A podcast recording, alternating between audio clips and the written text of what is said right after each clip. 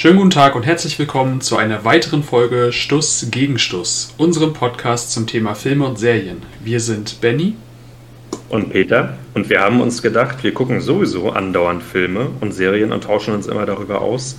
Warum nicht einfach direkt einen Podcast machen und genau das machen wir jetzt auch. Genau, und äh, es ist ja eine Weile her, genau gesagt, glaube ich, über zwei Monate, wo wir die letzten beiden Folgen vom Damen Gambit besprochen haben, nämlich die Folgen 3 und 4. Und ähm, ja, es wurde jetzt auch wirklich langsam Zeit, die nächsten beiden Folgen zu besprechen. Und Außerdem wollten wir unserem Publikum auch die Chance geben, äh, die Folgen, die wir besprochen haben, nachzugucken. Ja, genau. Und wahrscheinlich auch mehrmals nachzugucken. Also in der Zeit hätte man wahrscheinlich die ganze Serie schon dreimal, nach, äh, dreimal gucken können. Ist ja auch äh, bloß eine Miniserie. Äh, genau, deswegen. Ähm, ja, das hat einfach was damit zu tun, dass äh, wir beide in der Zeit ein bisschen was zu tun hatten, ein bisschen andere Sachen zu tun hatten. Und dass wir jetzt erst quasi die Zeit gefunden haben. Weil es ist ja auch nicht einfach so damit getan, einen Podcast aufzunehmen. Man muss ja logischerweise die Folgen erstmal gesehen haben und äh, sich dann auch noch ein paar Notizen dazu machen und so weiter. Und das äh, macht man nicht mal einfach so. Beziehungsweise auch einen koordinierten Termin finden. Genau, das kommt auch noch dazu, ja. Na gut, aber jetzt sind wir auf jeden Fall da. Jetzt können wir die Folgen besprechen. Wir machen das wie immer so: jeder von uns übernimmt eine Folge. Ich mache die fünfte, Peter die sechste. Und ähm, wir werden aber natürlich ähm, beim jeweils anderen dazwischen grätschen, wenn wir meinen, noch was dazu sagen zu müssen. Ähm, also es wird jetzt kein Vortrag, so wie sonst auch. Ja. Gut. An dieser Stelle möchte ich auch nochmal unsere Fans äh, grüßen, die so lange auf äh, die nächste Folge warten müssen. Ich äh, hoffe, ihr alle drei habt Spaß dabei. ja, das äh, hoffe ich auf jeden Fall auch. Unsere riesengroße Fanbase. Ja. Unsere treuen Fans, die uns äh, ja, über diese lange Zeit auf jeden Fall auch die Treue gehalten haben. Ja. Gut, äh, ich würde wie immer beginnen wollen mit einem kleinen Zwischenfazit. Jetzt nach der sechsten Folge, es, es ist ja dann nur noch eine, die wir dann übrigens gesondert besprechen werden, die siebte. Ähm, und wer sich erinnert, mein, meine Meinung zur Serie war ja so ein bisschen zwiegespalten. Ich fand den, ja, den Produktionswert fand ich ziemlich hoch. Das sah alles hochwertig aus, das war alles gut gespielt und so weiter. Aber die Geschichte an sich hat mich nicht wirklich gepackt. Also ich fand, es war solide, aber nichts, was mich jetzt nachhaltig beeindruckt hätte. Das war der Stand nach der vierten Folge. Und nach der sechsten Folge, muss ich sagen, hat sich da, es hat sich ein bisschen zum Positiven entwickelt, aber jetzt auch nicht großartig. Also, ähm, ja, durch die Sachen, die sich da in Beth Harmons Leben getan haben, habe ich mir, habe ich so ein bisschen mehr eine Verbindung zu ihr aufbauen können ähm, und ein bisschen mehr mit ihr mitfühlen können vielleicht auch, aber ja, wie gesagt. Weil die Alkoholiker ist Fanny. Ja, äh, ja, nee, nicht deswegen, aber auch so, äh, weil es, es fühlt sich natürlich mit einer Figur besser mit, wenn die Figur leidet. Das ist einfach so. Ja. Und ähm, ja, das hat sich so ein bisschen zum Positiven, wie gesagt, entwickelt, aber jetzt auch nicht so, dass ich sage, oh Gott, oh Gott. Äh, also es ist jetzt nicht so, dass ich äh, mir auf einmal ein Beth Harmon Poster an die Wand hängen würde oder so. Hm. So ist es nicht. Ich weiß nicht, wie es bei dir ist. Ich ähm, war von Anfang an Fan der Serie. Ich ähm, freue mich, dass die Geschichte, ähm, ja, ich weiß, eigentlich hat sie von Anfang an für mich Fahrt aufgenommen. Ich, ich du kennst mich, also ich war von Anfang an dabei, mhm. muss ich sagen. Und für mich setzt sich das auf, ähm, ja, auf hohem Niveau fort. Es gibt so kleine Mini-Geschichten, äh, die die Hauptgeschichte tragen wie du, wie du selbst gesagt hast, absolut hochwertig pro, äh, produziert. Ich habe schon die siebte Folge gesehen. Wenn nachher die Sowjetunion dar, dargestellt wird, dann wird man das nochmal sehen. Ähnlich so wie auch ähm, dieses ganz berühmte Hotel in, ähm, in Mexico City ähm, da ja dargestellt wurde. Es ist einfach hochwertig. Ja. Naja, ja. auf jeden Fall. Also das, äh, das kann man der Serie auf jeden Fall nicht absprechen, dass da Leute dran gearbeitet haben, die auch wissen, wie man sowas in Szene setzt. Also das ist, ja. das sieht auf keinen Fall billig aus, das sieht alles sehr, ja, eben sehr hochwertig aus. Also daran hat man auf jeden Fall nicht gespart. Gut. Ähm, dann würde ich sagen, können wir auch zur fünften Folge direkt kommen. Und äh, ich werde wie immer, äh, so wie Peter das wahrscheinlich nachher auch machen wird, so einen Abriss des, der Handlung kurz erzählen. Zum Teil ins Detail gehen, zum Teil aber auch nicht. Ich werde natürlich so ein paar Sachen weglassen, die ich jetzt nicht ganz so wichtig fand, aber so im Großen und Ganzen die Handlung erstmal umreißen. Genau. Ähm, ganz zu Beginn, vor der eigentlichen Handlung der Folge, der fünften Folge, sieht man ähm, eine Szene, in der die ganz junge Beth, bevor ihre Eltern gestorben sind, von ihrer Mutter ähm, nochmal so eine Art Ratschlag gibt, in, in dem es sinngemäß heißt, dass ähm, nur die, diejenigen, die damit umgehen können, alleine zu sein, ähm, die stärksten Menschen sind. Und äh, das ist natürlich jetzt nochmal ganz ja, bedeutend im Hinblick darauf, dass ja am Ende der vierten Folge Beth mehr oder weniger komplett alleine jetzt ist.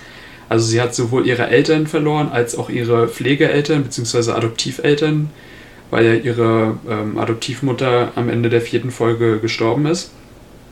Und äh, wie man feststellen wird, kann Beth nicht damit umgehen, alleine zu sein. Genau. Also sie ähm, sucht immer wieder Trost, ob es jetzt in ähm, flüchtigen Bekanntschaften ist oder auch natürlich in ähm, ja, bewusstseinserweiternden Substanzen. Äh, auf jeden Fall, genau, das, das macht ihr auf jeden Fall sehr zu schaffen, weil äh, sie mehr oder weniger, auch wenn sie, ja, sie war oft in ihrem Leben alleine, nachdem ihre Eltern gestorben sind, aber auch irgendwie nicht. Also sie kam ja relativ schnell, nachdem ihre Eltern gestorben waren, in, in, das, in das Waisenhaus. Das heißt, da wurde sie ja mehr oder weniger gut umsorgt. Ähm, und dann wurde sie adoptiert. Das heißt, so richtig alleine war sie eigentlich nie. Und das ist jetzt der erste Moment, wo sie wirklich alleine ist. Also wo sie wirklich auf sich allein gestellt ist und äh, jetzt damit irgendwie klarkommen muss. Genau. Und ähm, dann zu Anfang der eigentlichen Handlung der Folge sieht man dann, dass äh, Beth in, in dem Haus ihrer Ziehmutter, ihrer Pflegemutter jetzt lebt. Und ähm, eines Tages ruft Harry Beltic sie an, den sie noch von einem ähm, früheren Schachturnier kennt. Und er fragt sie, ob sie zusammen Schach spielen wollen und trainieren wollen.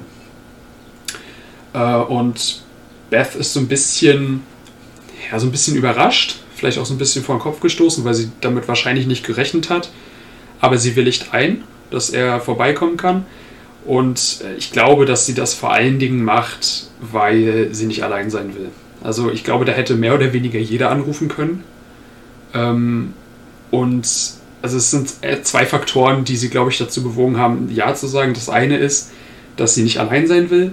Das andere ist, dass er ähm, Schach mit ihr spielen will. Weil ich glaube, wenn du sagst, äh, wollen wir Schach spielen, dann kriegst du die auf jeden Fall rum. Weil das ist ja so ihre ganz große Leidenschaft. Das ist so das, das Ding, womit, so, womit du sie auf jeden Fall ge geködert kriegst. Ja, ja, genau. Genau, und dann äh, kommt er halt auch vorbei, sie spielen zusammen und trainieren. Und äh, dann gibt es eine sehr schöne Szene, finde ich, ähm, wo sie im Wohnzimmer sitzen und äh, Baltic ihr die ganzen Schachbücher gibt. Und, und äh, ihr sagt, ja, hier lies mal das, lies mal das, lies mal das. Man darf nicht vergessen, das ist einigermaßen kurz nachdem sie äh, gegen Borgov verloren hat. Und das ja. Äh, nagt immer noch einigermaßen doll an ihr, äh, dass sie da gegen ihn das Nachsehen hatte. Und genau, das versucht jetzt, dem versucht Beltix ein bisschen entgegenzuwirken, indem er sagt, hier lies mal diese ganzen Bücher, da, steht, da stehen ganz viele Geschichten von Schachgroßmeistern drin, wie die das gemacht haben und da sind ganz viele Spiele aufgelistet und spiel die doch nach und so weiter. Und da meinte sie dann aber eigentlich bei jedem Buch, ja, kenne ich alles schon, habe ich alles schon gelesen. Und äh, wenn sie es nicht gelesen hat, dann hat, hat es aber zumindest zu Hause im Regal zu stehen. Und ja, das fand ich irgendwie ganz, ganz lustig. So, also egal welches Buch er ihr gegeben hat, kannte sie schon. War, war irgendwie ganz geil. Äh, genau. Aber ähm, das Problem, was er in ihrem Schachspiel sieht, auch weiterhin sieht, ist, dass sie eine Intuitionsspielerin ist. Also dass sie gar nicht so unbedingt darauf aus ist, ihren Gegner zu lesen, beziehungsweise ihren Gegner auswendig zu können, sondern dass sie mehr so darauf reagiert, was der Gegner dann im Spiel macht. Und genau, und er wirft ihr praktisch vor, wenig bzw. schlecht vorbereitet zu sein, die anderen Schachspieler nicht zu studieren und ähm, auch die Bücher, die sie geschrieben haben, nicht zu studieren oder ihre alten Spiele. Genau, genau. Mhm. Also das, er, er sagt ihr auch mehr oder weniger, äh, dass, es, dass das der Fehler war, weswegen sie gegen Borgov verloren hat, dass sie nicht gut vorbereitet war, dass sie weiterhin äh, nur nach Intuition ja. spielt. Ja. Genau, und ähm, ja. Übrigens, dieses Training dient als Vorbereitung für die US-Meisterschaft. Genau. Ja. Genau, das ist, das ist die direkte Vorbereitung zur, zur US-Meisterschaft, zu der sie dann später in der Folge auch noch fährt. Ähm, ja, Baltic ja, ist mehr oder weniger Dauergast dann bei ihr zu Hause. Sie essen auch zusammen und ähm, ich weiß gar nicht, ob er in der Zeit da schon übernachtet, aber auf jeden Fall ist er ziemlich häufig da. Und ähm, eines Tages geht er dann zu ihr ins Bad, weil er, ich glaube, weil er auf Klo musste oder so, und findet dann da ihre Beruhigungspillen, die sie immer noch nimmt. Diese Pillen, die sie auch in der, in der ersten Folge gleich, die man auch gleich in der ersten Folge sieht, ähm, die sie nimmt, damit sie sich ihre Schachspiele da an der Zimmerdecke vorstellen kann.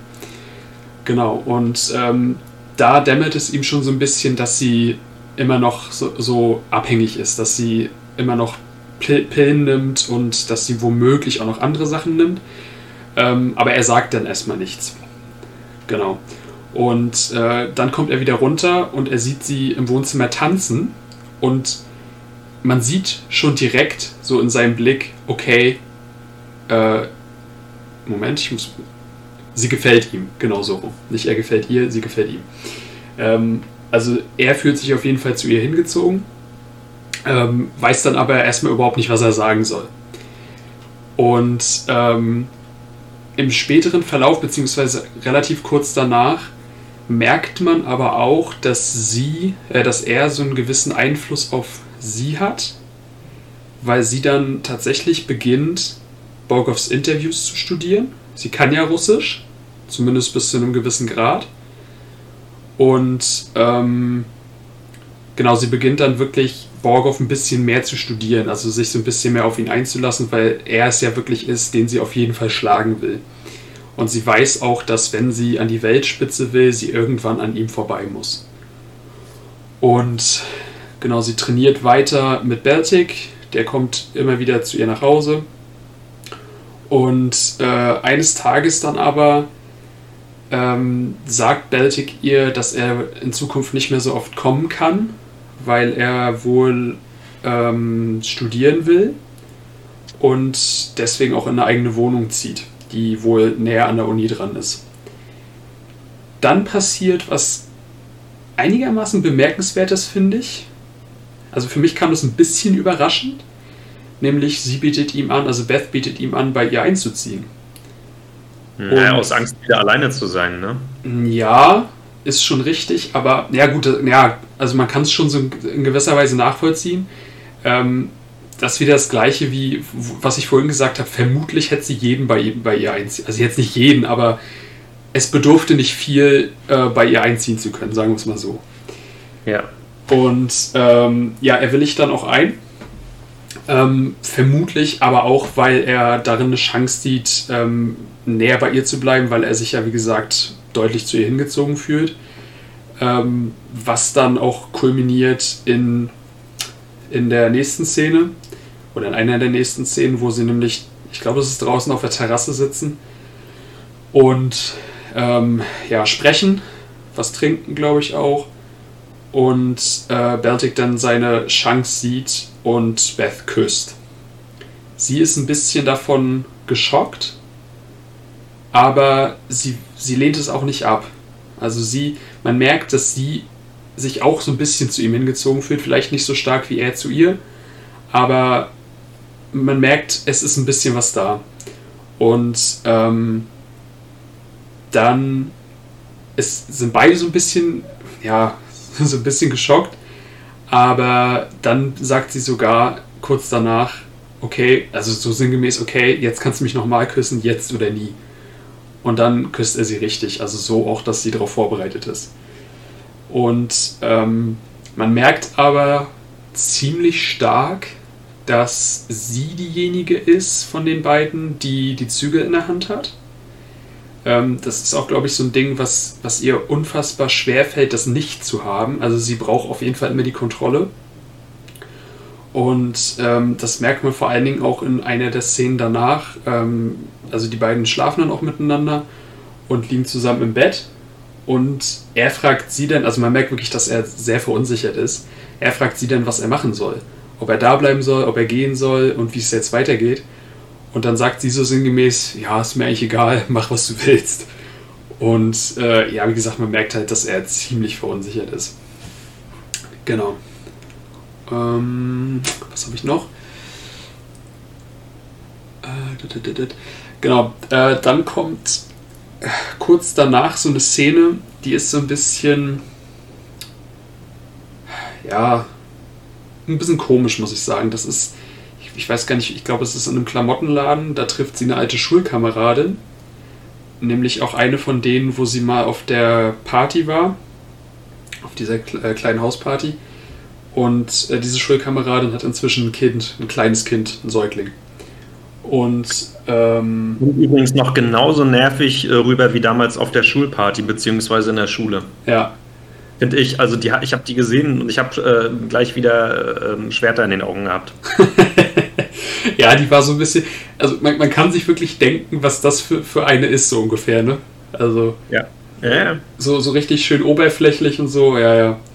Genau. Und äh, man hat Beth aber so ein bisschen angesehen, dass sie dass sie das so ein bisschen verunsichert, nein, nicht verunsichert, also ein bisschen schockiert hat, äh, dass, dass jetzt eine ehemalige Klassenkameradin, die ja logischerweise etwa in ihrem Alter ist, jetzt schon ein Kind hat und dass das so ein bisschen vielleicht auch ähm, ihr gesagt hat, okay, die hat ein Kind, was habe ich jetzt überhaupt schon geschafft? Also ich, äh, weil, weil sie ist ja unfassbar ehrgeizig und ich glaube, ich schätze Beth so ein, dass sie, bevor sie nicht Weltmeisterin ist, denkt sie von sich, dass sie nichts erreicht hat. So ungefähr. Ja. Ja. Und dass das jetzt vielleicht so ein Zeichen an sie war, okay, die hat jetzt schon quasi was Produktives in Anführungsstrichen geschafft, nämlich indem sie ein Kind in die Welt gesetzt hat. Ähm, genau. Und äh, was wollte ich, was ist das nächste?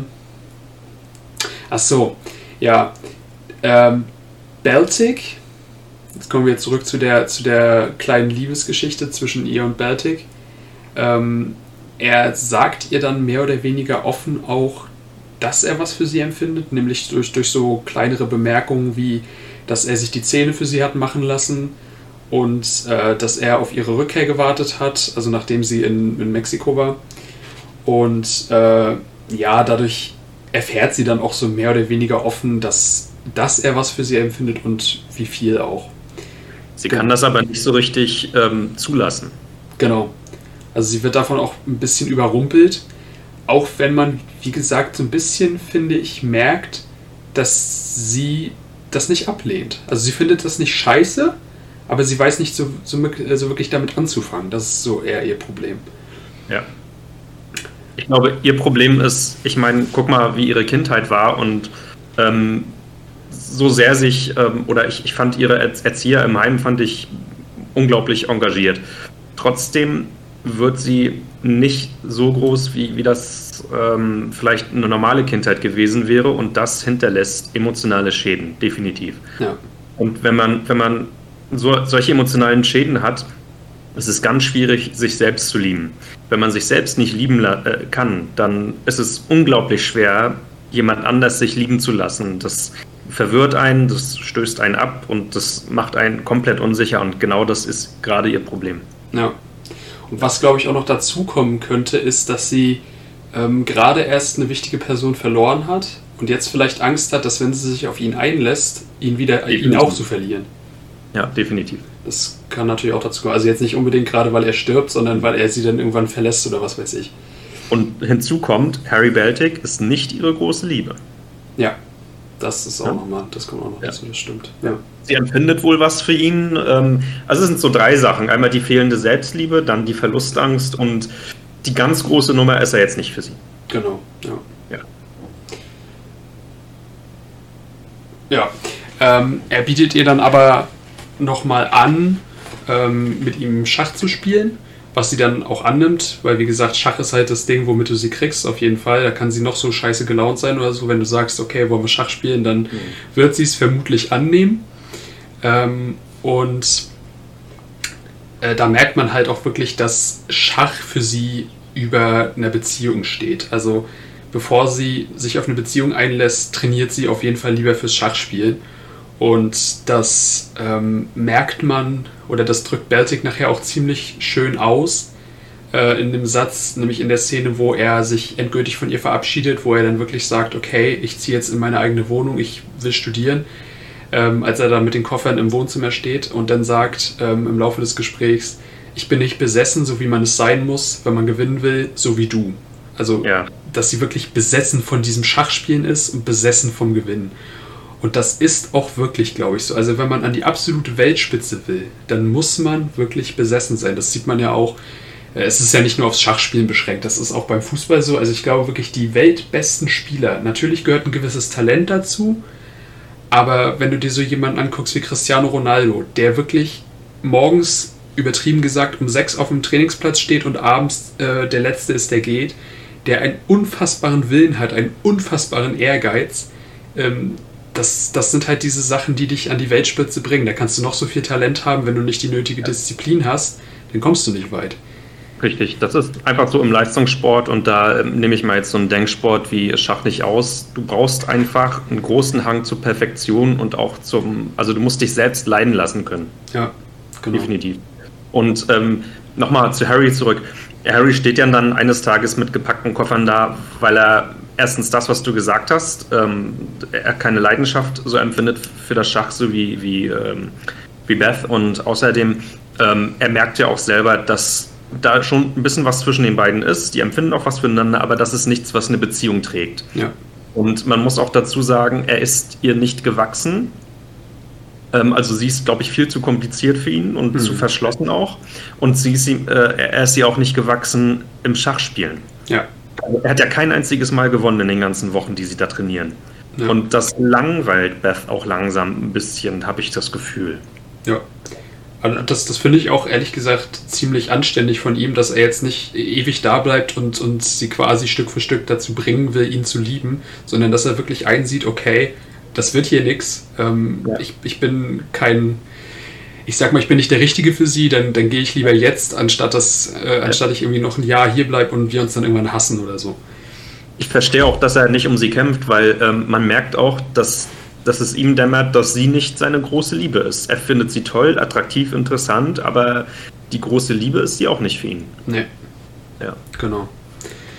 Ähm, und dann in dieser Szene, wo er dann geht, da sagt er ihr dann auch noch, ähm, mehr oder weniger offen, dass er die Pillen im, im, Bad gefunden hat und dass er sich Sorgen um sie macht.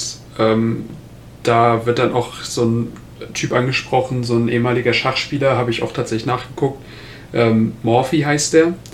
Das war wohl ein riesengroßer Schachspieler im 19. Jahrhundert. Und ähm, der Morphy, der ist wirklich Stück für Stück wahnsinnig geworden.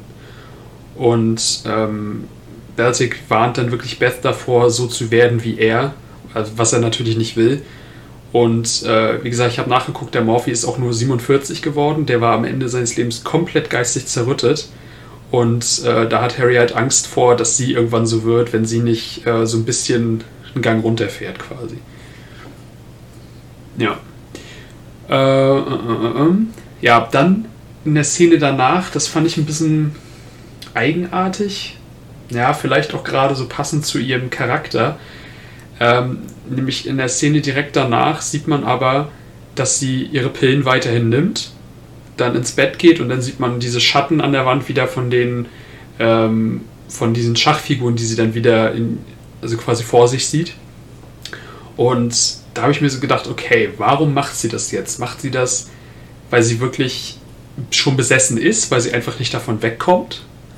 Oder macht sie das vielleicht auch aus Trotz so ein bisschen, so nach dem Motto, du hast mir überhaupt, überhaupt nichts zu sagen, ich gehe hier weiter in meinen Weg und wenn ich dafür die Pillen nehmen muss, dann ist das eben so.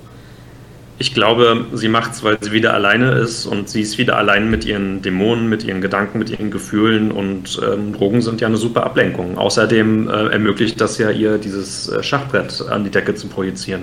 Ja, ja gut, das ja. stimmt, das kommt auch noch dazu.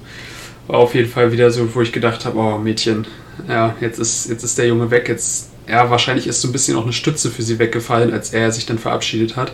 Ja. Ähm, und ja, und diese Stütze hat sie dann wieder in, in, den, in den Drogen gesucht und gefunden, wahrscheinlich auch. Ja. Ja. Genau, dann ist diese kleine Episode in der Folge vorbei. dann kommt ähm, ja das große Finale quasi, nämlich als sie zu den äh, US-Meisterschaften fährt. Ich weiß gar nicht, wo, wo die waren. Ist auch egal, jedenfalls die US-Meisterschaften. Ähm, und da trifft sie auch, auf einen alten Bekannten, nämlich Benny Watts, den Typen mit dem, mit dem Cowboy-Hut.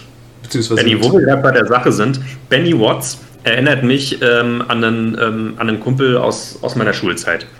Das war auch, ja, der ist, wenn er gekonnt hätte, wäre der mit dem Cowboy-Hut gekommen und auch mit dem Ledermantel. Der war so vom Typ her, genauso wie Benny, so ein, so ein selbstherrlicher, selbstverliebter Typ. Auch so ein, so ein Cowboy, Lone Ranger, so hat er sich gesehen. Und ähm, der ist tatsächlich mit so einem ähnlichen Messer am Gürtel wie, ähm, wie äh, Benny Watts rumgelaufen. Und wenn man ihn darauf angesprochen hat, äh, ja, warum läufst du mit dem Messer rum, dann meint er, ja, fühle ich mich besser damit. Ach du Scheiße. Ja, ja, der, der Typ war strange. Er war auch der, der Meinung, dass, dass er der Beste und der Tollste ist. Äh, liebe Zuhörer, es war nicht so ne, unter uns. Aber ähm, hören wir auf, jetzt über äh, ehemalige Freunde von mir zu lästern und machen ein bisschen mit Beth weiter. Ja, gut, du hast ja keine Namen genannt, das ist ja alles gut. Ja. Ähm, ja, übrigens, ich finde, der, der Typ, der den Benny Watts spielt, grandios. Also der spielt den wirklich echt gut. Ja. Äh, man hat wirklich so das Gefühl, oh Gott, was ist das bloß für ein ekelhafter Typ, aber gleichzeitig ja. auch nachher in der, in der sechsten Folge, finde ich, kriegt er es trotzdem hin, dass man so ein bisschen mit ihm sympathisiert, weil er sich ja dann doch. Ja, er hat ja ein gutes Herz. Genau. Oder er hat ja ein gutes Herz. Ja, er ist bloß ein kleiner Spinner. Das ist ein kleiner Wichser. Ja. Sag's doch. Er ja. ist doch beim Namen. Äh, ja, ja, genau.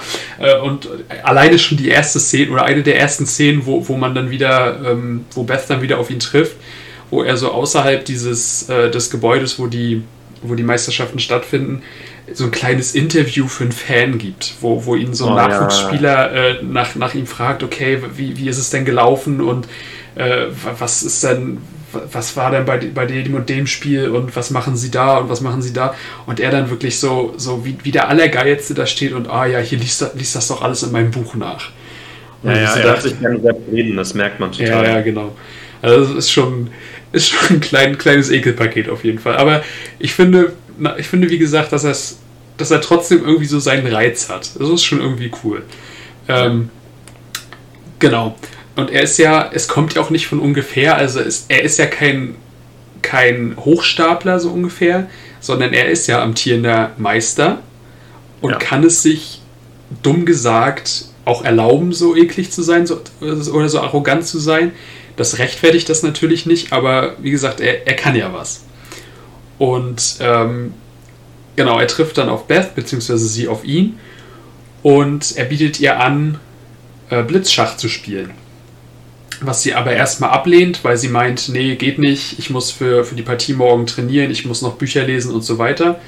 Ähm, dann denkt sie aber irgendwann abends, als sie dabei sich auf dem Zimmer hockt, auf, auf ja, was ist das, so eine Jugendherberge, so Art, ähm, und denkt sich dann, ja, nee, ich, ich gehe mal doch lieber raus und, und guck mal, was da abgeht. Und ähm, die spielen dann auch, also sie geht dann in so eine Art Cafeteria, Bistro, Restaurant, so Art, ähm, hin. Da sitzt dann Benny Watts mit zwei von seinen Kumpanen am Tisch und die spielt halt auch gerade Schach. Und sie setzt sich dann dazu und ähm, sie spielen dann Blitzschach. Also das ist so, es ist normales Schach mit normalen Regeln, aber jeder hat, glaube ich, nur fünf Sekunden für seinen Zug. Ja. Und demzufolge dauert die Partie dann auch nicht so lange. Und ähm, das ist aber was, was komplett gegen ihren normalen Spielstil geht. Also wenn man mal an die vergangenen Spiele denkt, die in den Folgen äh, zu sehen waren, wo ja ein Spiel sogar abgebrochen oder unterbrochen werden musste und am nächsten Tag fortgesetzt werden, ähm, das passt eher überhaupt nicht, weil sie ja wirklich so, teilweise ein bisschen länger überlegen muss und so und äh, demzufolge verliert sie dann auch alle Runden gegen ihn. Die spielen auch um Geld, also ich glaube pro Runde 5 Dollar. Ja. Also sprich, sie verliert da auch ein bisschen was an ihn. Ähm, und das Krasse ist aber, dass sie dann das eigentliche Finale, was sie dann gegen ihn im, im, bei den US-Meisterschaften spielt. Also ich, ich, muss mich mal kurz unter, unterbrechen. Sie geht dann ziemlich deprimiert nach, nach Hause, beziehungsweise in ihr Zimmer da, in dieser Uni-Jugendherberge oder was auch immer. Und sie legt sich, und das finde ich bemerkenswert, im Morgenrock ihrer Mutter, diesen, diesen, diesen steppdeckenartigen Morgenrock, den äh, Alma immer getragen hat, legt sie sich ins Bett und ist traurig. Ja. Ja, ja stimmt. Finde ich bemerkenswert. Ja. Also da sieht man wieder mal dran, dass ihr wirklich was an ihrer Stiefmutter gelegen hat. Und sie riecht auch so ein bisschen an dem, an dem Morgenmantel und versucht irgendwie so den, so ein bisschen so vielleicht den vertrauten Geruch ihrer, ihrer Stiefmutter aufzunehmen und sich zu beruhigen. Ja. Ja. Das stimmt. Äh, wo du das gerade sagst, dass, äh, es gibt auch noch eine andere Szene ein bisschen früher in der Folge, wo, wo, so, wo so ein bisschen so eine Verbindung zwischen ihr und ihrer Mutter hergestellt wird. Nämlich als sie sich ähm, abends, ich glaube sogar auch in diese Decke kuschelt vorm Fernseher und Fernsehen guckt, was sie ja, ja. meistens zusammen gemacht haben. Richtig. Und was sie nachher später in der Folge und ich glaube auch davor sonst alleine nie gemacht hat. Ja, sie richtig. hat sich da irgendwelche, keine Ahnung, irgendwelche Quiz-Shows oder was weiß ich, was sie da geguckt hat. Ähm, genau. Und äh, wie ich gesagt habe, das eigentliche Meisterschaftsfinale gewinnt sie dann gegen ihn. Ähm, und hinterher. In 30 Zügen. Also bemerkenswert schnell eigentlich. Ja, genau. Ähm, was vielleicht auch daran liegt, dass sie durch diese Blitzschachpartien so ein bisschen nochmal sein Spiel studieren konnte und sich dann darauf einstellen konnte, vielleicht. Wer weiß. Ähm, und nach diesem Finale, ich weiß nicht, ob es am gleichen Tag noch ist, aber auf jeden Fall danach, äh, treffen sie sich dann in der Bar und reden dann auch darüber, über, das, über die Partie. Und im Laufe des äh, Gespräches merkt Benny dann auf jeden Fall auch, ja, bemerkt er dann so, so diesen anbahnenden Alkoholismus von ihr. Nämlich als sie, also die trinken bei dem Bier, ist ja alles, alles cool, aber dann nachher im, im Verlauf des Gesprächs äh, bestellt sie dann zwei Bier beim, beim Barkeeper und meint dann so, ähm, und dann meint Benny so zu ihr, nee, ich will nichts mehr, und dann sagt sie so ganz, ganz nebenbei, ja, dann trinke ich zur Not beide. Und da denkt er sich dann auch schon so, ja, okay, ja, ein bisschen viel vielleicht, ne? Und er spricht sie auch drauf an. Er meinte so, Mädchen, wenn du so weitermachst, bist du mit Anfang 20 fertig. Und sie spielt das dann aber runter. Ja, genau. Es, es gibt sogar einen Satz, habe ich mir sogar aufgeschrieben, wo er, die, wo er sie ganz direkt fragt, trinkst du immer so viel? Und sie sagt dann einfach so, manchmal trinke ich sogar mehr. Mhm. Und ich so dachte, alles klar, das ist jetzt, glaube ich, nicht das unbedingt, was er hören wollte. Ähm, und man merkt wirklich auch, dass er sich dass er sich wirklich Sorgen macht um sie. Also dass, dass er wohl auch äh, vielleicht im, im äh, engeren Umfeld damit Erfahrung gemacht hat, wer weiß. Ähm, genau, dass er sich Sorgen macht, dass sie sich äh, frühzeitig kaputt macht durch den Alkohol. Naja, er sieht auch was in ihr. Ne? Sie hat ihn gerade geschlagen, ja. ihn als ähm, vormalig äh, amtierenden US-Champion. Und ähm, so selbstverliebt er auch ist, das hat ihm Respekt eingeflößt. Ja. Und ähm, da, da hat er Achtung vor ihr. Ja. Er sagt, er, er sagt auch äh, ganz direkt sogar zu ihr, dass er denkt, dass sie die beste Spielerin ist. Also, dass sie sogar seiner Meinung nach die beste der Welt ist und dass sie die einzige Amerikanerin ist, ähm, die Borgov schlagen kann. genau, das ist so ein Motivationsding von ihm, weil ich denke, äh, Benny äh, merkt, dass er selber nicht in der Lage ist, Borgov zu schlagen. Ja. Und vielleicht sucht er ja so ein bisschen nach jemandem, der, der das Zeug dazu hat. Und das sieht er in Beth. Ja, genau. Und weil er das in ihr sieht, bietet er ihr auch an, äh, zu ihm nach New York zu kommen und äh, zusammen für Paris-Moskau zu trainieren, weil sie wohl erst noch nach Paris will, weil da auch genau, noch ein großes Turnier ist. Ja, das ist die Konsequenz aus dem Gewinn der US-Meisterschaften. Das sind die beiden Einladungen ja. nach Paris und nach Moskau, ja, genau. Genau. Und ähm, er, bietet, er bietet es ihr an, zu ihm, nach, äh, zu ihm zu kommen, nach, nach New York, und sie willigt dann tatsächlich auch ein. Also sie macht das dann. Ähm, warum? Wahrscheinlich, weil sie in ihm einen einigermaßen ebenbürtigen Spieler sieht, mit dem sie wirklich auch trainieren kann, von dem sie auch noch was lernen kann. Ähm, ob sie sich auch wieder zu ihm hingezogen fühlt, man weiß es nicht.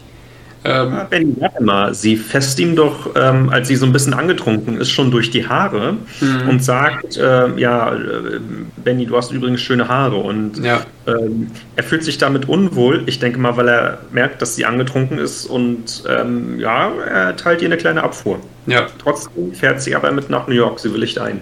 Genau. Und mit dieser Einwilligung endet dann auch die fünfte Folge. Und damit wäre ich mit der sechsten Folge dran, die wieder mit einem Einspieler ihrer Mutter äh, beginnt. Also mit der kleinen Beth, die sieht um ja, fünfjähriges Mädchen oder so, ne, so wie das da immer ist.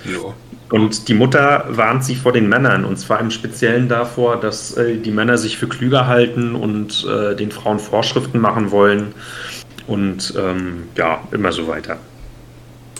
Dann schaltet man wieder zur ja, Benny und äh, Beth, die sind auf der Fahrt nach New York und sie spielen ähm, während der Fahrt ohne Bretter in Gedanken Schach, sagen sich ähm, ja dann die Felder, Springer auf A6 und so weiter und spielen das, ähm, spielen das im Kopf durch, so ein Spiel, finde ich sehr bemerkenswert. Gibt bestimmt Leute, die das können.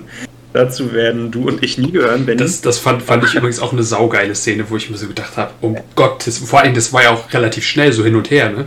Also, ja, ja, er be bevor ich, auch noch Auto. Genau, also bevor ich überhaupt, ich, ich, hätte ohnehin Probleme, jetzt von meinem jetzigen Stand her zu wissen, wo diese ganzen Figuren stehen. Also wenn du mir jetzt sagst A8 oder so, wüsste ich ehrlich gesagt, oder na, A8 vielleicht noch eher, aber F6 meinetwegen, äh, müsste hm. ich erstmal wahrscheinlich eine halbe Minute gucken, so ungefähr, äh, wo das überhaupt auf dem Brett ist. So, ne? Ich finde, das ist eine unglaubliche Gehirnleistung, das zu machen und sich ja. dann immer auch noch zu erinnern, wo, äh, wo war mein Springer jetzt und ja. wo ist der andere und so. Das ist Wahnsinn. Ja, das ist heftig. Und wie gesagt, dann auch noch in der Geschwindigkeit, so zack, zack, zack, zack, zack hin und her. Also das war schon eine geile Szene. Ja. Naja, sie kommen dann beide nach New York.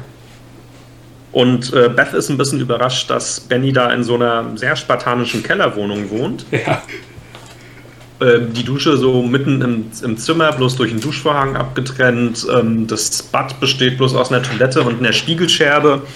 Und äh, Benny äh, sitzt auch in sowas wie, ja, wie so einem Vorarbeiterbüro, das bloß so mit, mit Spiegelwänden oder mit, mit Glaswänden so halb hoch abgedeckt ist. Und ähm, ja, dann bloß noch ein großer Raum, in dem sie auf einer Luftmatratze schläft. Ja. Ähm, sie trainieren dann in der Wohnung äh, von Benny. Und ähm, Benny ist auch wieder der Meinung, wie früher Harry Boltig, dass, äh, dass Beth sich nicht genug vorbereitet, dass sie nicht genug ähm, andere Großmeister studiert, dass sie nicht genug irgendwelche anderen Schachtheoreme, äh, Problemstellungen äh, trainiert und ähm, dass er auch, dass sie auch sich gar nicht so richtig mit, mit dem Spiel der Russen beziehungsweise mit Borgov auseinandersetzt. Und ähm, er weist sie dann auch darauf hin, dass die Russen unter anderem deswegen so Weltklasse sind, weil sie als Team arbeiten. Mhm. Sie trainieren miteinander, sie weisen sich gegenseitig auf Fehler hin und er meinte, dass das passiert in Amerika überhaupt nicht. Das sind alles Einzelspieler, die nebeneinander herspielen, aber die Russen spielen als Team. Ja. Und ähm, ja, sie ist dann irgendwann ziemlich müde und äh, will eigentlich schlafen gehen, aber dann kommt es zu etwas, zu, zu so etwas wie einer kleinen Party. Benny hat ein paar, oder hat, hat zwei Freunde und äh, eine Bekannte eingeladen. Und ähm, ja, die weisen sie dann auf ein, ja, auf ein theoretisches Schachproblem hin. Und Beth meint dann auch so, da sieht man wieder, dass, dass sie sich also gar nicht so richtig darauf vorbereitet hat. Ähm, oder dass, dass sie auf eine gewisse Art und Weise nicht trainiert, weil sie meinte, also diese, diese Schachtheoreme, die habe ich als irrelevant empfunden, weil das im Spiel eigentlich gar nicht zu solchen Situationen kommt. Mhm. Naja, und es ist wahrscheinlich ein Teil, weshalb sie sich nicht, nicht weiterentwickelt hat auf das Niveau von Borgov. Auf jeden Fall lernt sie auf dieser kleinen Party Clio kennen. Clio ist ähm, mit keinem von den beiden Jungs, die äh, da zu Besuch sind, so richtig zusammen. Ich habe ich auch nicht ganz verstanden, mit, mit wem sie da irgendwie mitgegangen ist. Auf jeden Fall ist sie Model und sie hatte wohl mal was mit Benny. Mhm. Früher. Genau. Und ähm, die beiden Schachspieler, also Kio spielt kein Schach, und äh, die unterhalten sich dann äh, mit Beth und bieten ihr an, simultan Blitzschach zu spielen. Also dieses Blitzschach, wo sie in der fünften Folge gegen Benny vor dem ähm, Gewinn der US-Meisterschaft so abgelost hat, bieten ihr das an, das simultan gegen alle drei zu spielen. Cleo guckt zu. Und ähm, sie macht alle dann fertig. Das heißt also, man merkt schon, sie hat sich weiterentwickelt. Sie spielen auch wieder um Geld, diesmal nicht um 5 Dollar pro gewonnenes Spiel, sondern um 10. Und ich glaube, sie holt sich schon alles wieder rein, was sie damals gegen Benny verloren hat. Das glaube ich auch, ja. Locker. Genau. Dann ähm, kommt es noch zu einem Gespräch mit Clio ähm, und Beth, die sich dann so ein bisschen über Mode unterhalten. Und da ist mir aufgefallen, entschuldigt, dass ähm, Beth äh, steht schon so ein bisschen auf schicke Kleidung, ne? Also ja. die ist, die ist wirklich en vogue, auf, auf der Höhe der Zeit, das muss man schon sagen. Also ich, ich finde übrigens auch an sich auch, auch schon vorher, bevor das einigermaßen offensichtlich wurde, bevor sie das auch äh, selber sagt, ich finde, die sah auch immer gut angezogen aus. Also mhm. natürlich würde man so heute nicht mehr rumrennen, aber so für die 60er Jahre, ich glaube, viel, viel besser konnte man sich damals nicht anziehen. Also ich denke auch. Äh, die Haare immer schick gemacht, ähm, ja. tolles Make-up, zieht sich auch immer sehr feminin an. Ähm, die kommt flott daher, muss ich sagen. Also es ist so ein kleines Fable von ihr, ähm, schick angezogen zu sein. Sie sieht aus wie, wie irgendwie so ein Charakter aus so einem Scooby-Doo-Comic, finde ich. ja. Also sagen wir mal so, Audrey Hepburn wäre stolz auf sie gewesen. Ja, ungefähr so. Auf jeden Fall. Ähm, naja, nach der kleinen Party ähm, mit dem Simultanschach und äh, wo sie dann äh, Leo kennengelernt hat, diese französisches äh, Monica-Model, Schrägstrich, ähm, schlafen Benny und ähm, Beth miteinander. Weil sie fragt ihn, oder ich glaube, er fragt sie, ähm, ob sie immer noch was für ihn empfindet und dann landen lebend im Bett. Mhm. Und ich finde es bemerkenswert, ähm, Beth hatte dann wohl auch ihren ersten Orgasmus, weil sie sagt, aha, so fühlt sich das also an. Und ich bin der Meinung, ähm, eigentlich kann sie nur das gemeint haben, dass sie ihren ersten Orgasmus hatte. Ja. Auf jeden Fall ist sie dann ein bisschen enttäuscht von ihm, weil er will dann direkt danach über Schach mit ihr reden und stellt ihr ein paar Schachfragen. Und ähm, ich glaube, sie hätte sich da was anderes erhofft und weist ihn dann zurück, äh, löst sich auch aus der Kuschelposition und äh, sagt ihm gute Nacht. Und ich glaube, er versteht es auch gar nicht so richtig, äh, was sie dann jetzt hat oder haben könnte. Und äh, ja, Benny, Bruder im Geiste, und ähm, schläft dann auch ein.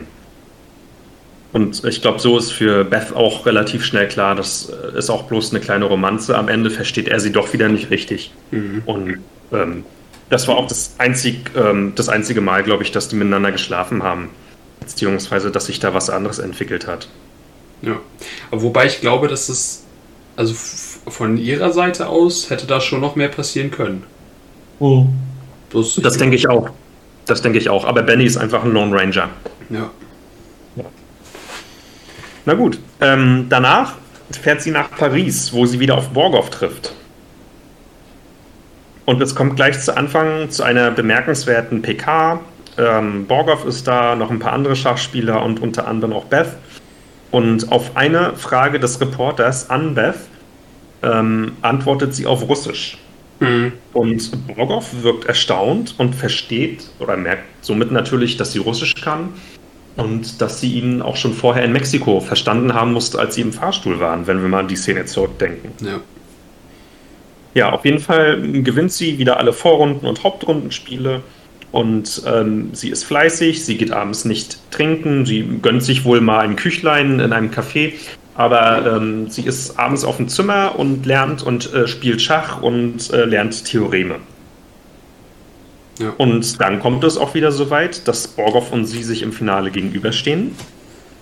Und am Abend, während sie wieder, äh, am Abend vor dem Spiel, während sie wieder im Zimmer sitzt und äh, lernt, kriegt sie einen Anruf von Clio, ihrer Bekanntschaft aus New York, mit der sie über Mode geredet hatte. Und diese Clio sagt dann so, naja, komm mal runter, ich bin in der Hotelbar, ähm, komm mal runter auf den Drink. Beth sagt dann aber so, ja, nee, ähm, ich habe morgen Turnier und ich müsste jetzt eigentlich schon schlafen. Und naja, sie lässt sich breitschlagen und geht auf einen, auf einen Drink runter. Und ähm, die trinken dann zusammen Pastis. Benny, hast du schon mal Pastis getrunken? Nee, hatte ich noch nie, habe ich sogar vorher noch nie gehört. Ich weiß nicht mehr, was das ist. Das ist so ein, so ein Modegetränk ähm, aus den 20er Jahren in Paris oder in Frankreich ist äh, basiert auf Anis, musst du dir so vorstellen, sowas wie, wie ein Raki oder wie ein Uso. Ja. Hm. Ich habe das in, in Frankreich, ähm, war ich vor vier Jahren mal. Ich habe das in, äh, in der Provence getrunken. Es ist nicht mein Fall. Also ich habe kein zweites Glas bestellt und ich, ich werde auch nie ein zweites Glas bestellen. Auf jeden Fall kippen die sich diese Pastis-Plörre äh, darunter. Warte, warte, warte, warte, warte. Ich, ich würde gerne noch eine Sache mal sagen. Ähm, nämlich, sie willigt ja ein, zu ihr runterzukommen und zu trinken. Davor, es gibt einen kurzes Gespräch. Ich glaube, das ist ziemlich zu Anfang, wo ähm, Beth zu Benny in die Wohnung kommt. Nämlich, als er ihr sagt, hier wird nicht getrunken. Ja. Weil, er, weil er ja wahrscheinlich schon vorher irgendwie mal mitbekommen hat, dass sie so ein bisschen Hang zum Alkohol hat, hat er und er sich wahrscheinlich Sorgen um sie macht, ja. hat er von vornherein gesagt, hier wird nicht getrunken und da hält sie sich auch ziemlich lange dran. Und ich kann mir vorstellen, so, ja, ja. und ich kann mir vorstellen, dass wenn das mit den beiden funktioniert hätte, weil sie es ja ganz klar er wollte als er, wenn das mit den beiden funktioniert hätte, dann hätte sie ihm zuliebe das auch durchgehalten, kann ich mir vorstellen. Das kann ich mir auch gut vorstellen.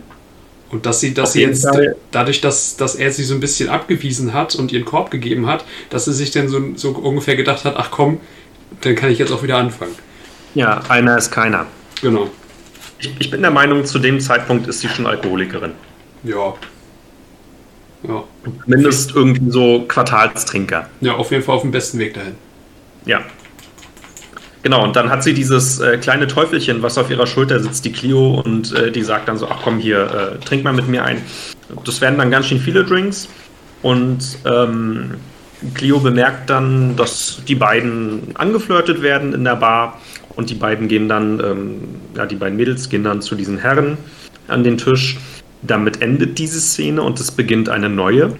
Und zwar, dass der Hotelangestellte, ein Page, klopft wie wild an Beth Zimmer und sie erwacht volltrunken, ziemlich verkatert in der Badewanne. Und es wird ziemlich schnell klar, das ist die Szene aus einer der früheren Folgen. Ja. In der darauf angespielt wird, dass sie ähm, Hartbrand ähm, sich mit Borgoff auseinandersetzt. Und es wird auch aufgelöst, äh, wer dann mit ihr im Hotelzimmer sitzt, ist. Und zwar ist das nicht einer der Herren vom gestrigen Abend, sondern es ist Clio. Mhm. Es wird dann auch ähm, ja, szenerisch dargestellt, dass zwischen den beiden was gelaufen ist, aber nicht weiter kommentiert. Bess ähm, zieht sich noch ihre Pillen rein, äh, macht sich kurz schick. Äh, die Pillen spielt sie übrigens mit einem Whisky oder was auch immer aus der Minibar runter. Mhm. Und geht dann total verkatert, wahrscheinlich noch mit Restalkohol im Blut, zum, zum Spiel gegen, gegen Borgoff. Sie sieht total fertig aus ähm, nach der durchzechten Nacht, trinkt während des Spiels gegen Borgoff unentwegt Wasser und ähm, bestellt das auch immer wieder nach und man merkt, also sie, sie schwitzt, sie ist durcheinander, sie ist unkonzentriert und bei der Szene musste ich so ein bisschen an ein Erlebnis von mir nachdenken. nachdenken. Das ich, äh, ist mir so wieder in den Kopf gekommen. Und zwar waren wir irgendwie so 16 oder sowas und wir hatten eine Klassenfahrt nach Schwerin in den Landtag von Mecklenburg-Vorpommern.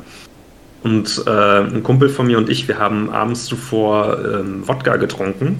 Und ich glaube, das war einer von den Wodkas war schlecht. Auf jeden Fall haben wir nächsten Tag im Landtag im, äh, im Zuschauerbereich ziemlich äh, verkatert da gesessen und mein Kumpel noch viel mehr als ich.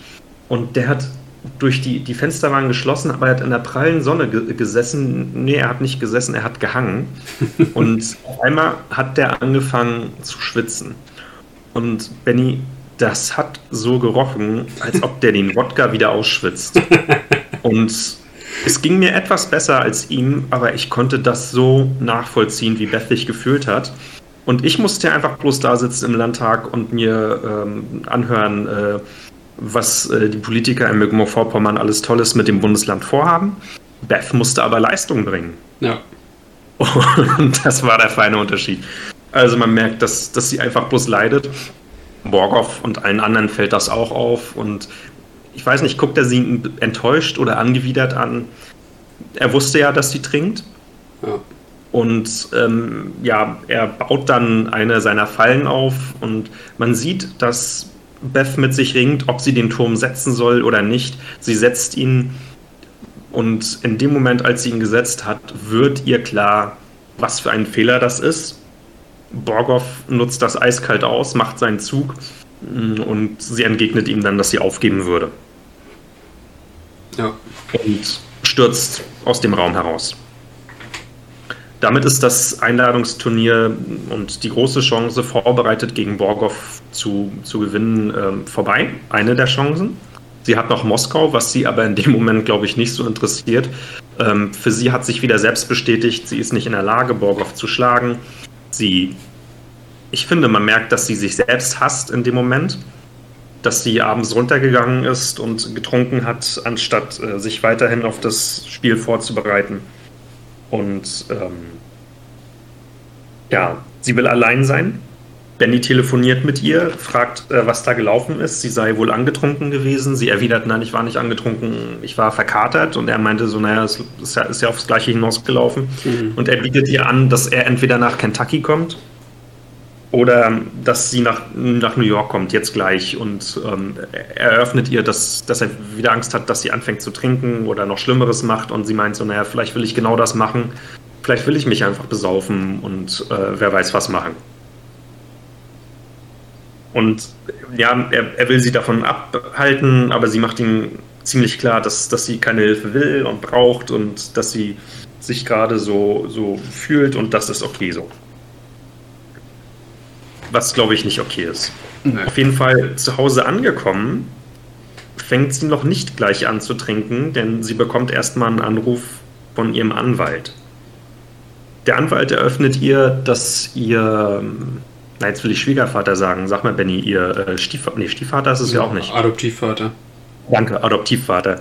Dass ihr Adoptivvater ähm, Ärger macht mit, den, mit der Unterzeichnung der Papiere für das Haus. Und ähm, sie macht einen Termin aus mit ähm, Herr Wigley und ähm, ihrem Anwalt. Und äh, ich, ich, glaube, es ist ja vorher schon mal so ein bisschen angeklungen. Also dieser, dieser Mr. Wiggly macht mm, einen Eindruck eines Geschäftsreisenden, eines Erfolglosen. Ja. Oder mehr oder weniger Erfolglosen. Wie das vielleicht so für Handelsvertreter manchmal der Fall ist. Manchmal läuft es, manchmal läuft es nicht. Auf jeden Fall scheint er Geld zu brauchen. Und ähm, er behauptet, er hätte niemals gesagt, sie könne das Haus haben. Und ähm, sie meinte so, naja, also ähm, das stimmt ja gar nicht. Außerdem, ähm, du hast gesagt, ich kann das haben. Du hast definitiv gesagt, ich kann das Haus haben. Und er meinte, nö, das wäre nie so gewesen. Außerdem ähm, war das ja alles die Idee seiner Frau, dass äh, Beth adoptiert werden würde und er zieht äh, über seine Ex-Frau her. Mhm. Ähm, in dem Moment ist Beth aber loyal zu ihrer ähm, Adoptivmutter und verteidigt sie und äh, meinte so, äh, dann weißt du, äh, Mr. Wiggly, ähm, Alma war nicht armselig, du bist gerade armselig. Ähm, und um einem jahrelangen Rechtsstreit zu entgehen, bietet sie ihm dann an, das Haus zu kaufen. Und er meinte dann so, ja, das, das Haus kostet 7000 Dollar, du hast doch keine 7000 Dollar. Und sie meinte so, natürlich habe ich 7000 Dollar, ich bezahle dir das, abzüglich das, äh, was ich für die Beerdigung ausgegeben habe. Ja. Ähm, er stimmt dem auch zu und geht aus dem Haus. Und somit ist sie dann aus der Sache raus. Ihr Anwalt meint dann auch noch so, na gut, dann mache ich die Papiere fertig.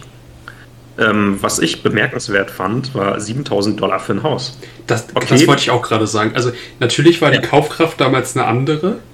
Ja, ich, wir wissen auch beide, was eine Inflation ist. Ja, Aber ja. 7000 Dollar echt für Grundstück und Haus? Das habe ich mir auch gedacht. Also ich habe, also wenn die gesagt hätten 20, 30.000, hätte ich gesagt, okay.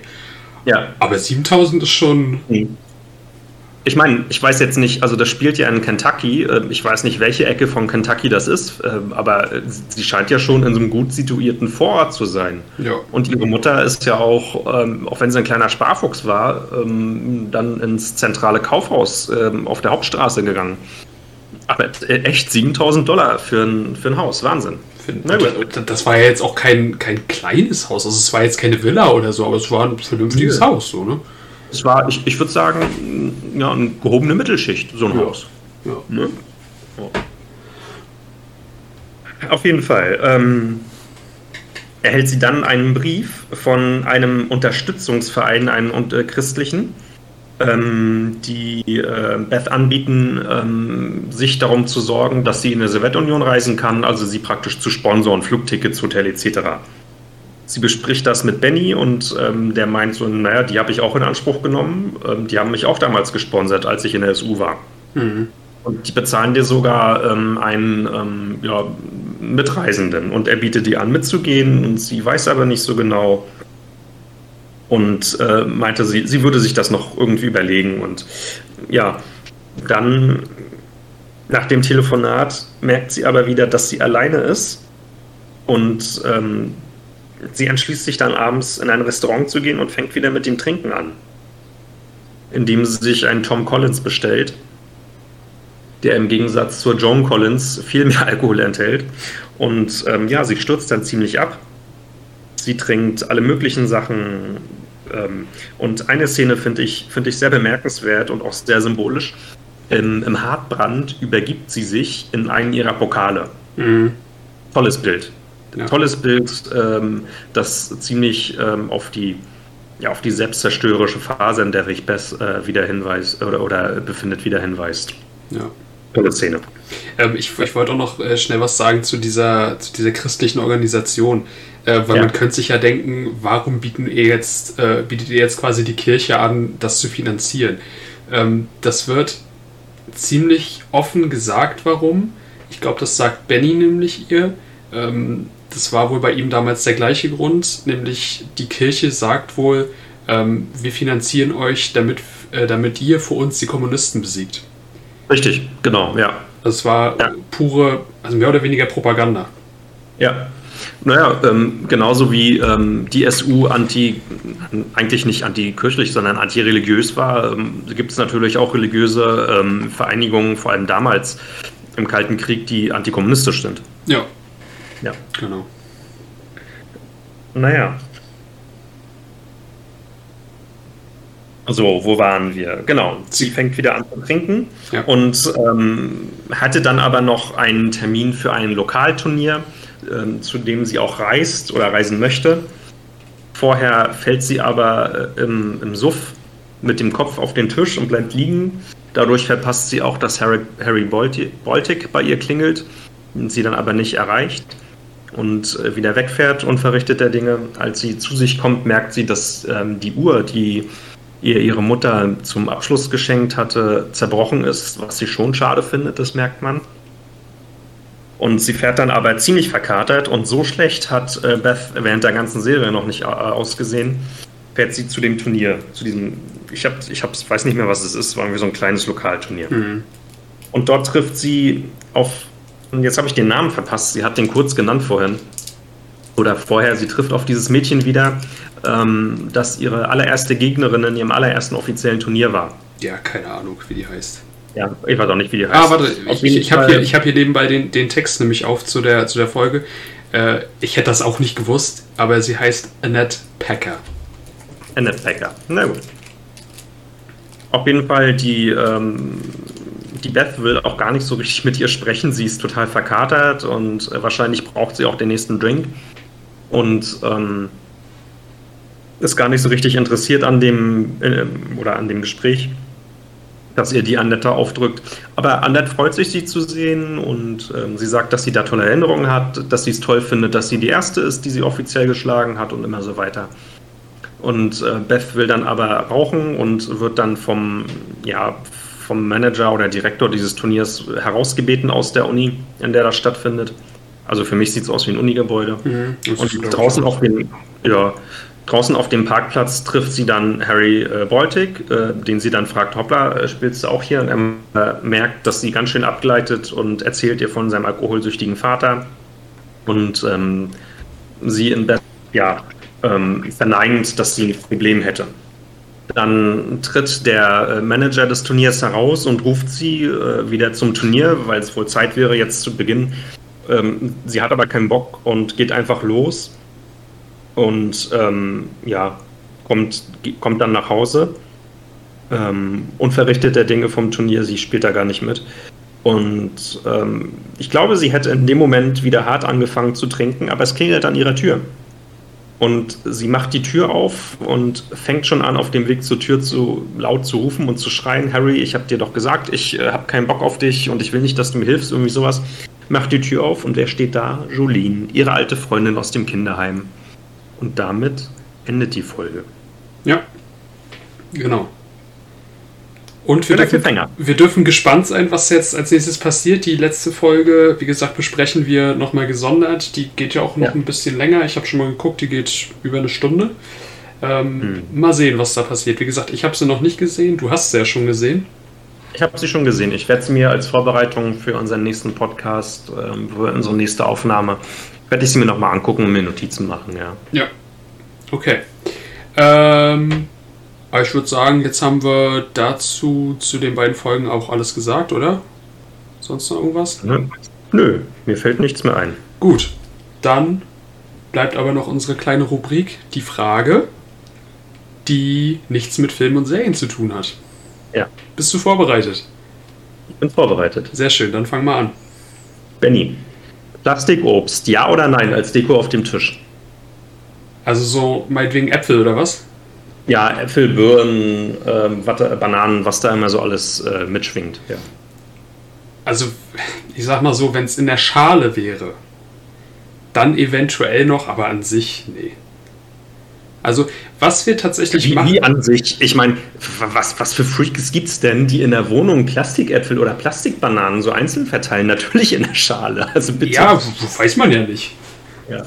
Nee, aber was ich tatsächlich, also ich würde es nicht machen. Ich bin sowieso jetzt nicht so derjenige, der großartig seine Wohnung dekorieren müsste. Ähm, ja, ich auch überhaupt nicht. Also es gibt so ein paar Sachen, ja, die ich mir ganz gerne hier hinstelle und auf die ich auch ungern verzichten will. Aber es ist jetzt nicht so, dass ich unbedingt jetzt, was weiß ich, einen Traumfänger mir in die Wohnung hänge oder was weiß ich. Ähm, nee, aber was ich tatsächlich mache, ist mir so eine Plastikäpfel an Weihnachtsbaum zu hängen. Das mache ich. ich weil das Weihnachtsäpfel sein sollen? Oder? Nö, ich, weil ich, ich, ich finde so diese klassische Weihnachtsdeko mit äh, silbernen Kugeln oder goldenen Kugeln oder was weiß ich, finde ich irgendwie abgenutzt, finde ich ein bisschen langweilig und dann hänge ich mir stattdessen lieber Äpfel daran. Ja. Find ich, find oder eine CD-ROM. Ja, nee, so was nur auch nicht. Oder, oder so wie Sheldon eine, eine Büste von Leibniz. Ah ja. Nein, nee, aber so Äpfel, ich finde, das, das passt ja auch. Das ist ja jetzt noch einigermaßen weihnachtlich. Mhm. Also, genau. Na gut, was einen Weihnachtsbaum angeht, bin ich eher so der Traditionalist. Aber ähm, so, eine, so eine Schale mit Plastik-Deko-Obst ähm, auf dem Couchtisch finde ich zu, zu tantig. Ohne jetzt äh, Tanten schlecht machen zu wollen. ja, nee, also das, da, da, gibt es andere Sachen, mit denen ich äh, eher meine Wohnung noch dekorieren würde, wenn ich denn müsste. Ja. ja. Gut. Ähm, dann meine Frage an dich ist ein bisschen allgemeiner. Wenn du könntest, würdest du eher in die Vergangenheit oder in die Zukunft reisen? Ja, ganz klar Vergangenheit. Und wohin? Ganz klar. Ähm, Zukunft, ja, um jetzt unbedingt wissen zu wollen, was wird in fünf Jahren, ähm, irgendeine Impfpflicht kommt sie nicht oder sowas, weißt du, das gar nicht so, gar nicht so sehr. Ähm, vielleicht, aber auch nur vielleicht, gehe ich mal so fünf Jahre in die Zukunft, gucke, ob es einen Überraschungsmeister gibt und wette dann auf den. ähm, aber ähm, ja, so wie Kaiserslautern damals, ne? Also. Das wäre ja geil gewesen, wenn du darauf gewettet hättest. Nee, ähm, ja, ich würde in die Vergangenheit gehen, mh, hm, würde wirklich gern mal so durchs antike Rom spazieren. Oder ähm, ja, so der Klassiker äh, beim Finale in Bern 54 dabei sein. Ich, ich glaube, sowas, sowas würde ich mir angucken wollen, aber ähm, ja. Also, ich bin so ein bisschen zwiegespalten. Einerseits denke ich mir so, ich würde auf jeden Fall in die Zukunft gehen. Aber jetzt nicht nur fünf Jahre, sondern so eher 200, 300 Jahre. Ähm, weil streng genommen ist die Vergangenheit ja schon passiert und wir wissen, was passiert ist. Und daran können wir ja nichts mehr ändern. In der Zukunft weiß ich aber nicht, was passiert. Und da ist es, da ist für mich der Neugierfaktor einfach höher. Ja. Ähm, zu wissen, also du würdest 20 Jahre in die Zukunft gehen und äh, dem Bundeskanzler Lukas Podolski die Hand schütteln. und dem US-Präsidenten Kanye West? Ja, genau. Äh, ja, nee, ja, genau. Nee, aber so. Mich, das mich, wird bei den Simpsons zu sehen sein, behaupte ich vorher. Wahrscheinlich, ja.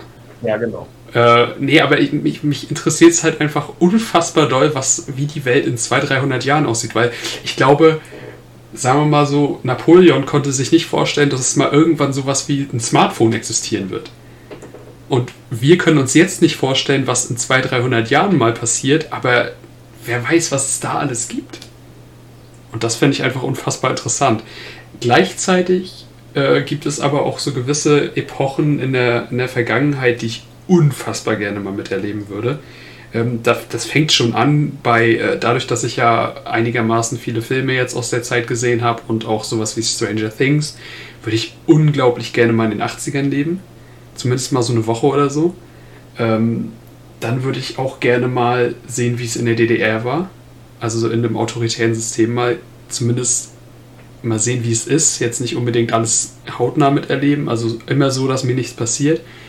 Ähm, oder auch mal in der Nazi-Zeit finde ich auch unfassbar interessant, wie das wohl gewesen sein muss.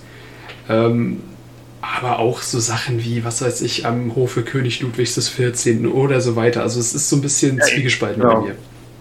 Das würde ich mir alles ganz gerne mal so, so angucken wollen, als stiller Beobachter dann immer. Ja.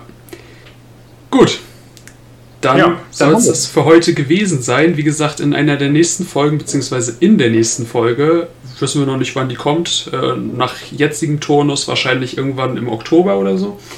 Ähm, nee, ich glaube, wir, wir, geben uns schon Mühe, dass nicht wieder zwei Monate zwischen den Folgen ja, liegen. Ja. Also jetzt äh, demnächst sollte ich auch mit meiner aktuellen Beschäftigung, sag ich mal, die jetzt mir in den letzten Wochen und Monaten die Zeit geraubt hat, einigermaßen schnell fertig sein und dann sollte das auch wieder klappen.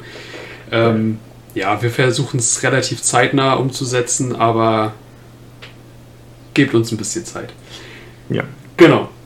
Dann würde ich sagen, wir sind raus für heute. Bis zum nächsten Mal. Tschüss. Auf Wiedersehen.